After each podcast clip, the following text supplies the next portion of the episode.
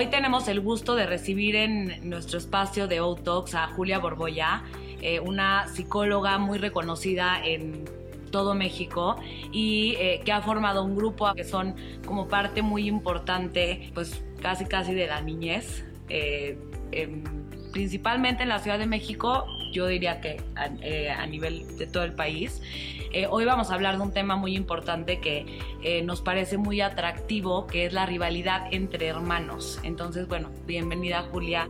Mm, bueno, pues sí, en efecto soy, soy psicóloga desde hace 40 años que me recibí, mucho tiempo, y mi, enfoque ha sido niños y adolescentes en todo lo que es psicodiagnóstico vinculado a terapia resolutiva. Nosotros no somos partidarios de mantener a los niños mucho tiempo en sesiones, sino que ellos sean dueños de su problema para que también sean dueños de las soluciones.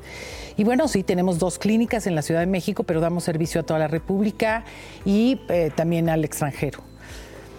Este tema que me comentas es un tema yo creo que universal y a todas las mamás nos preocupa, ¿no? Porque dime qué hermanos no pelean. O sea, todos los hermanos pelean, ¿no?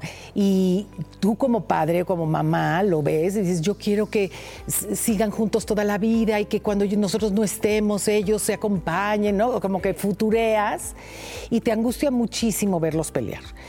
Y en alguna manera, sí, eh, todas las mamás me dicen, bueno, es que él es abusivo y este pobre que es más chiquito, ¿no? O sea, sí, claro que siempre hay, diferencias. Hay niños mucho más em, explosivos o mucho más físicos, digo yo, que responden al conflicto con un golpe o con un empujón. Y hay niños que son mucho más introvertidos o más reflexivos, que a lo mejor responden con una contestación, ¿no? Pero todos tenemos algún recurso, todos los seres humanos tenemos algún recurso para defendernos y si no lo tenemos, lo tenemos que desarrollar. Y resulta que, paradójicamente, tu mejor maestro es un hermano. Un hermano es tu maestro social, es tu entrenador de box, ¿no? Es tu rival, pero también es tu cómplice. O sea, eh, un hermano es una gran riqueza porque te permite compararte, te permite aliarte y te peleas porque estás aprendiendo lo que es defender tu territorio, lo que es negociar, ¿no? Muchas veces cuando eh, yo siempre recomiendo que los padres los dejen pelear, ¿no? O sea, ¿sabes qué? No te metas. No te metas para que ellos tengan su propia negociación.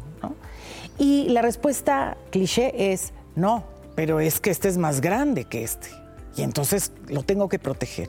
Y se establece lo que yo llamo este, el triángulo de la victimización. Es decir, en este triángulo, en un, vértice está el victimario, que es el hermano fuerte o el pegalón. En el otro ángulo está la víctima, que es el que llora, el que va a acusar, ¿no? Y en el tercer ángulo está el facilitador. El facilitador generalmente es el papá o la mamá, ¿no? que facilita o al victimario o a la víctima. Generalmente facilita a la víctima. ¿Qué le hiciste? Mi vida, ven, ¿no? Y entonces, claro, este niño, el papel de víctima le conviene, porque le crea una alianza con el padre. Los niños pelean y quieren ver a quién, a ver mi papá o mi mamá, a quién le, van a dar la razón. Y como yo soy el débil y soy el que lloro, me van a dar la razón. Ay, me voy a victimizar más. Claro. Y este patrón de victimización puede continuar por toda tu vida, ¿no? Porque dices, perfecto, si yo soy víctima, no soy el malo de la historia. ¿No? Y ahí surge lo que llamamos la codependencia. ¿Cuántas personas viven en codependencia con un alcohólico o con un violento y no se mueven porque nunca son las malos, ¿no? O sea, yo soy la sobria o el sobrio, yo soy el tranquilo y este mal hombre o esta mala mujer, ¿no? Me, me colocan en una postura perfecta. Entonces, desde, desde pequeños tenemos que acostumbrar a los niños a resolver sus propios problemas. Y me dicen, bueno, ¿y qué? O sea, lo va a lastimar.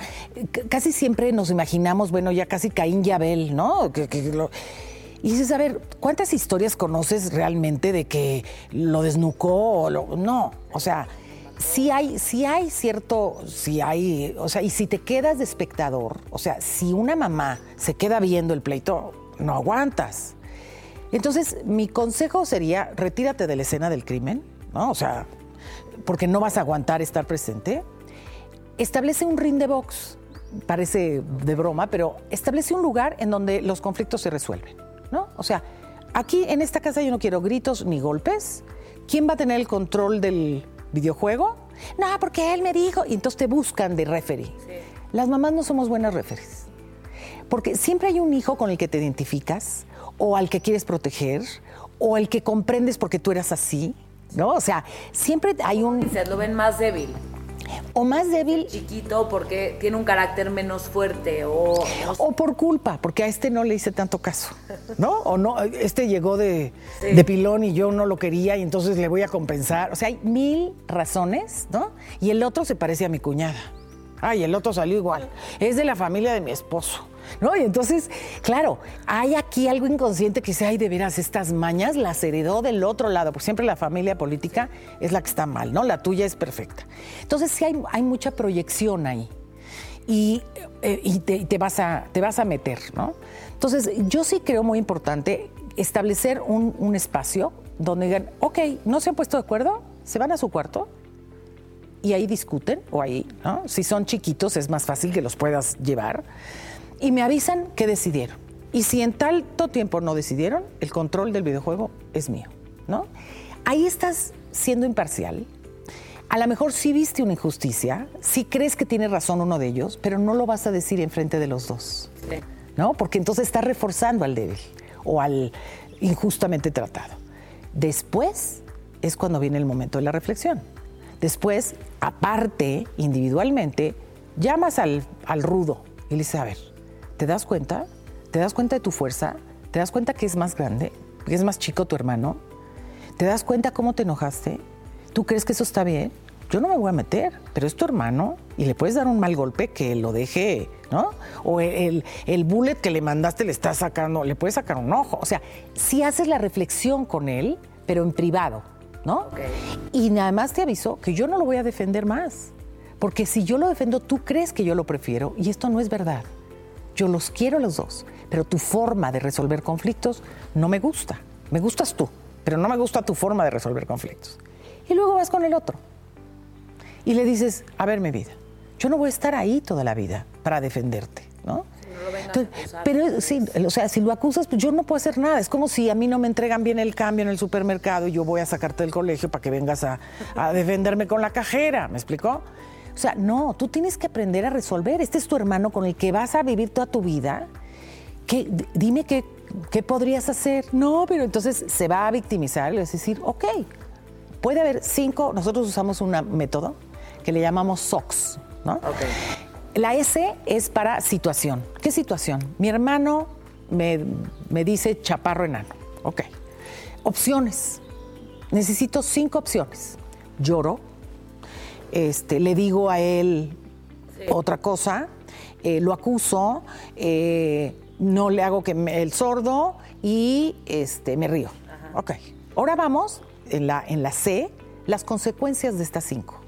Si lloras, qué ha pasado? Ya lo has probado, ¿no? Si lloras, no, pues si lloro me molesta más. Si lo acuso, ¿no? o sea, buscar las consecuencias, pero así como papel y lápiz. Sí, como analizar. Como analizar, ¿no? Sí, y luego viene la simulación, es la S de SOX, ¿no? Ok. vamos a simularlo, ¿ok? Imagínate la escena de que él te dice chaparro enano y tú le dices gordo panzón. Sí. Pues me va a contestar otro peor, ¿ok? ¿Y tú tienes otra cosa que decirle? O por ahí no, no se te ocurre. No, yo creo que eso no va a funcionar. ¿Ok? Vamos a buscar otra cosa. O sea, ayudarlo a resolver problemas, pero no los vas a hacer por él. Mamá, pero tú me ayudas. No, mi vida. No te voy a ayudar. Y no porque no te quiera. Y no te voy a defender, no porque no te quiera sino porque cada vez que yo te defiendo, tu hermano cree que yo te prefiero y entonces te está mandando el coraje que siente hacia ti por la causa que sea, más el coraje que siente hacia mí, te lo da a ti, porque venimos que a mí me pegue, ¿verdad? Entonces, a la hora de que razonas con cada uno, logras eh, tu objetivo, que es que tú no quieres que los hermanos se peleen, y a veces sí es importante elegir batallas. A veces sí sabes que se están peleando y, y, hacerse de la vista gorda sirve mucho. Sí, aprenden. Porque aprenden, porque resuelven, ¿no? Y lo que más me encanta de los hermanos es que haya complicidad. O sea, cuando rompieron el jarrón y el otro le ayuda a pegarlo o lo, entre los dos lo esconden, de verdad no te preocupes por ese jarrón. Al contrario, dale las gracias al jarrón porque está, está creando una complicidad de ayuda que dentro de unos años puede ser ayudarte con tu hipoteca o puede ser este acompañarte en el hospital. Ah, claro. entonces ya no va con la mamá, va con el hermano. Y hay algo que me, me gustaría mucho decirles a las mamás. Casi siempre cuando no están los papás y dejaste a tus hijos con la abuela, con la tía, con alguien más, todo el mundo te dice, ay, qué bien se portaron, ay, cómo se quieren. Y tú dices, ¿cómo? O sea, si son perros y gatos en la casa. No, lo que pasa es que son perros y gatos ante la rivalidad por los padres. Todos los hijos inconscientemente queremos ser hijos únicos. Queremos un hermano para que juegue con nosotros. Pero a la hora del amor y del cariño, ¿no? Yo me acuerdo que mi papá, cuando se acostaba en la cama, era pido el lado derecho de mi papá. E, era un como, pido el lado derecho, éramos cinco. Entonces, el lado derecho de mi papá era que mi papá te abrazara, ¿no? Y vieras la tele con él. Es, es este inconsciente de yo soy la única, ¿no? Yo era la cuarta, imagínate, de cinco. Bueno. Entonces era muy importante para mí el lado derecho de mi papá y te lo ganaban, ¿no? Sí. Pero eso, eso, el Luego ven que a ti te importa, entonces lo piden. O sea, ah, claro. A ellos les da igual. Es como el pido adelante. A mí me da igual ir adelante o atrás. Pero como yo sé que mi hermana siempre le use adelante y claro. molestar, pido adelante. Es una lucha de poder, ¿no? Y es válida, porque la vida eh, es una lucha de poder constante. Bueno, no en sentido negativo, pero sí, eh, todo el tiempo estás buscando eh, conseguir lo que quieres, ¿no? Entonces sí es importante permitir ah, y hacer reglas, ¿no?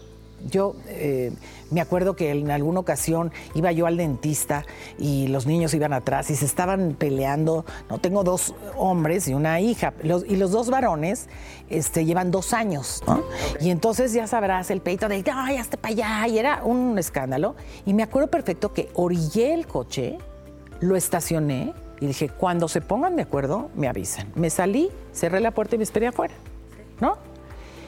Se quedaron helados, resolvieron el problema. No, ya no, mi mamá, no, mamá, espérate, ¿no? Sí, ya da igual, da igual. Me volví a sentar y en cuanto arranqué, volvieron. Me paré. Y dije, no, esta vez no. Por dentro me preocupaba el dentista, porque era la cita, ya lo tenía planeado, ¿no? Pero ¿sabes cuál fue mi reflexión? Al dentista puedo ir otro día. Cancelar una cita no es tan importante como que ellos les quede claro que ante mí no voy a permitir esto.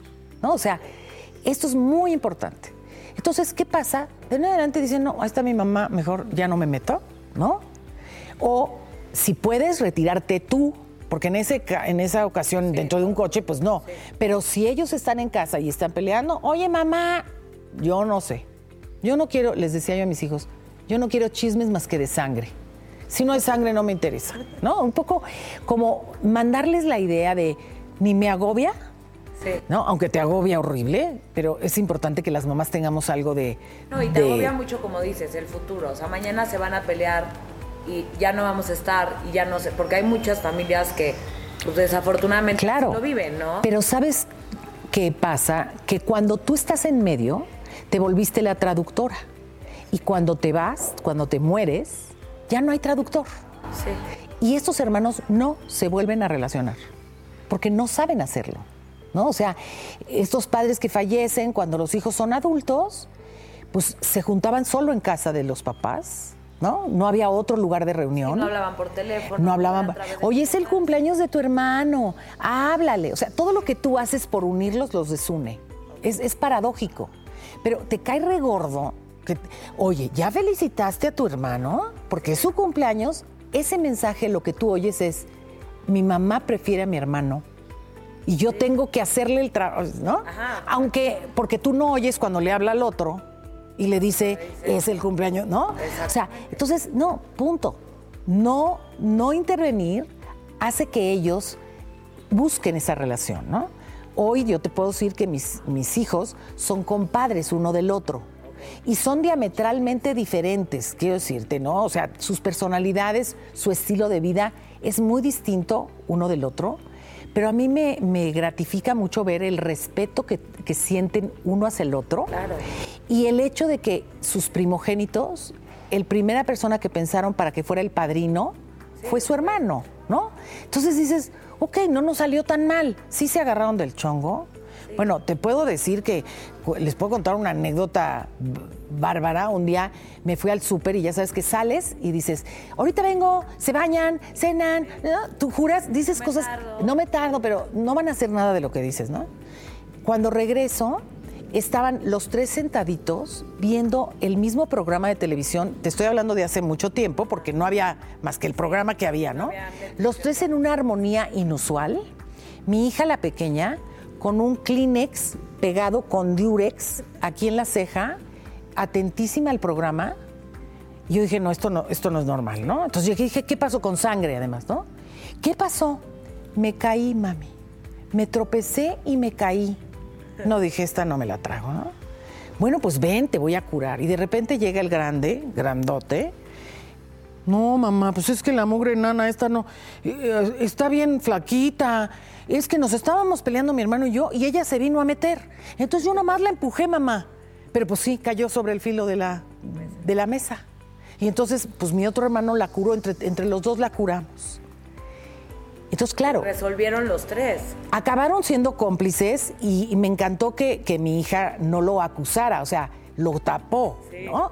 Viendo, viendo la escena desde otro lugar, tú dices, ok, claro, no me gustó nada. No, y si hubieras estado ahí, Si- si hubieras ya sido un cuarto participante en el pleito. No, bueno, hubiera sido una tragedia, Sí. ¿no? Y yo le hubiera gritado a mi hijo, le hubiera dicho, eres, no sé qué, le vas a sacar un ojo, ¿no? Hubiera hecho, y, y no hubiera habido esta resolución entre ellos. Yo no quiero decir que dejes a tus hijos que saquen sangre uno al otro para nada, pero sí que elijas, el- elijas cuándo vas a intervenir. ¿no? Bueno, si lo están apergollando, ahogando, si vas y dices, esto no se hace. Pero puedes defender sin personalizar, ¿no? O sea, es lo- no es lo mismo llegar a decir, oiga, no jueguen así, a decir, no lo apachurres, lo estás ahogando. Sí, o sea, es diferente el mensaje. Sí.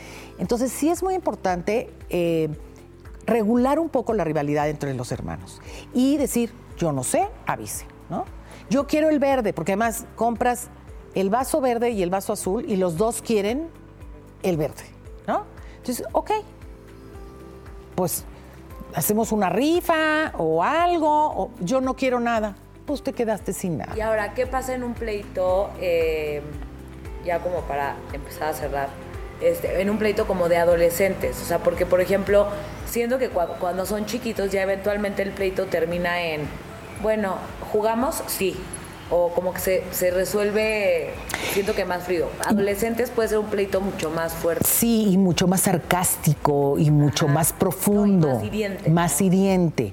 Y yo creo que aplicaría lo mismo. Primero, retírate. O sea, si es la hora de la comida, o retíralos. Pero si ellos no se van, dices, ¿sabes qué? Yo no puedo comer en- así. Este no es un ambiente para comer. Y te retiras. Y sí, nuevamente hablar con uno y con el otro. Pero sí decir, en, mi presencia no lo voy a permitir. Yo sí creo que, que entre adolescentes ya desarrollaron, si tú esto lo haces desde un principio, ellos van desarrollando defensas, ¿no? Sobre todo las mujeres, o sea, el hombre empuja o dice, "Ah", y la mujer suelta un sarcasmo divino. Y de alguna manera se acostumbran. Obviamente no permitir golpes, ni insultos, ni, o sea, decir esto no, no lo permito no porque se lo hagas a tu hermano o a tu hermana, sino porque no se lo haces a nadie. O sea, el respeto es importante. Sí, exacto. ¿no? O sea, es como un pleito con una amiga o con alguien en el colegio. O con Sí, o sea, no se permite para nadie y mucho menos para tu hermano. Pero, por favor, no echen el choro de porque cuando sean grandes y nosotros no estemos, porque eso no te lo compran. O sea, no lo entienden hasta que no lo viven. Lo ven lejano. Y realmente el tener 40 años trabajando me permite asegurarles que los hijos, los hermanos que han tenido su propia relación, son los que permanecen unidos cuando son adultos.